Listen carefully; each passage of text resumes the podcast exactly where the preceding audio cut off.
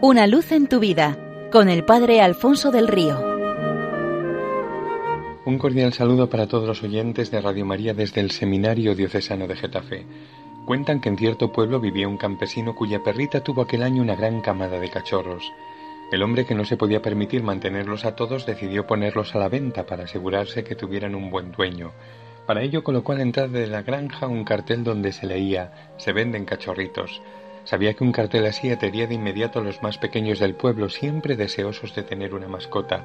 Además, la puerta de su granja daba al camino que todos los días recorrían los niños para ir a la escuela, de manera que a la mañana siguiente el pueblo entero habría tenido noticia de la venta. Sin embargo, no tuvo que esperar mucho. No había pasado una hora cuando apareció el primero de los pequeños posibles compradores. Un niño llamó a la puerta de la casa. El granjero abrió, le saludó y le preguntó ¿Vienes a interesarte por los cachorros? Eso es, dijo el chaval. Me gustaría saber cuál es su precio.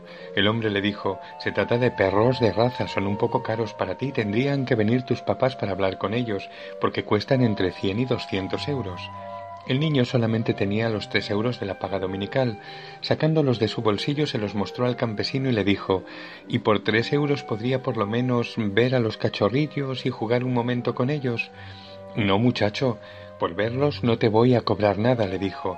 Además estoy convencido de que te vas a encaprichar con alguno de ellos en cuanto los veas, y si es así luego tienes que convencer a tus papás y será tuyo. El granjero dio un fuerte silbido llamando la atención de su perrita Dolly, que apareció de inmediato, y detrás de ella se podían ver corriendo y saltando cinco bolitas de pelo, y había una sexta que se había quedado rezagada y avanzaba con gran dificultad cojeando de una manera muy evidente. El muchacho preguntó por qué aquel último cachorrillo no podía correr como los demás, y el granjero le explicó que es que había nacido con una cadera defectuosa, que siempre cojearía, que nunca podría correr como los otros cachorros. Al oírlo, el niño se estremeció y le dijo Pues precisamente ese es el cachorro que yo quiero. El granjero se sorprendió y le respondió Si realmente lo quieres y cuidas de él, te lo regalo. El niño con un gesto de molestia le dijo No, no quiero que me lo regale, porque ese perrito vale tanto como los otros. Yo pagaré por él el precio completo. Hoy le puedo dar tres euros y cada semana daré otros tres hasta completar el precio entero. El campesino le insistió ese no tiene ningún valor, nunca podrá correr contigo, no te podrá acompañar en los juegos, pronto te cansarías de él. El pobre ha nacido defectuoso. El muchacho se agachó, se levantó el pantalón y mostró al granjero una pierna ortopédica. Levantó luego su mirada hacia él y le dijo Bueno, yo tampoco puedo correr como los demás niños, así que necesitaré a mi lado a alguien que me entienda. Los ojos del campesino se llenaron de lágrimas y con una sonrisa en el rostro le dijo Hijo, solo espero que cada uno de los otros cachorros encuentre un dueño tan bueno como tú.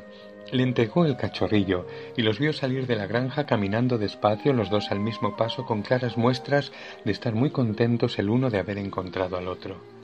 En el Evangelio vemos a Jesús acercarse lleno de ternura y compasión a la humanidad sufriente para compartir nuestros dolores, cargar con nuestras enfermedades, sanar nuestras heridas, enjugar nuestras lágrimas, llenar nuestras soledades, aliviar nuestras fatigas, sostenernos en nuestras pruebas, ser nuestro Simón de Cirene y compartir nuestras cruces. Cafarnaún se ha dado cuenta de ello y apenas anochece y termina el sabbat le trae a todos los enfermos para que los cure, derramando sobre ellos el bálsamo de su amor y la reacción del corazón humano ante este encuentro es inmediata. Todos te andan buscando, le dicen a Jesús, porque han hecho experiencia de que solamente Él responde a los interrogantes de nuestros sufrimientos y se adecúa al vacío de nuestro corazón. Y una vez que han sido tocados por el amor de Dios, solo cabe imitar a la suegra de Pedro, ponerse en pie para servirle, poner en juego nuestra capacidad de amar recién restaurada por Él en nosotros. El Señor quiere extender este derramar su amor sobre la humanidad sufriente más allá de Cafarnaúm. Ayudémosle. Hemos sido sanados para sanar, tocados por la misericordia para llevarla al mundo, amados para amar. Nuestra vida, como veis, es una preciosa misión que prolonga la de Cristo.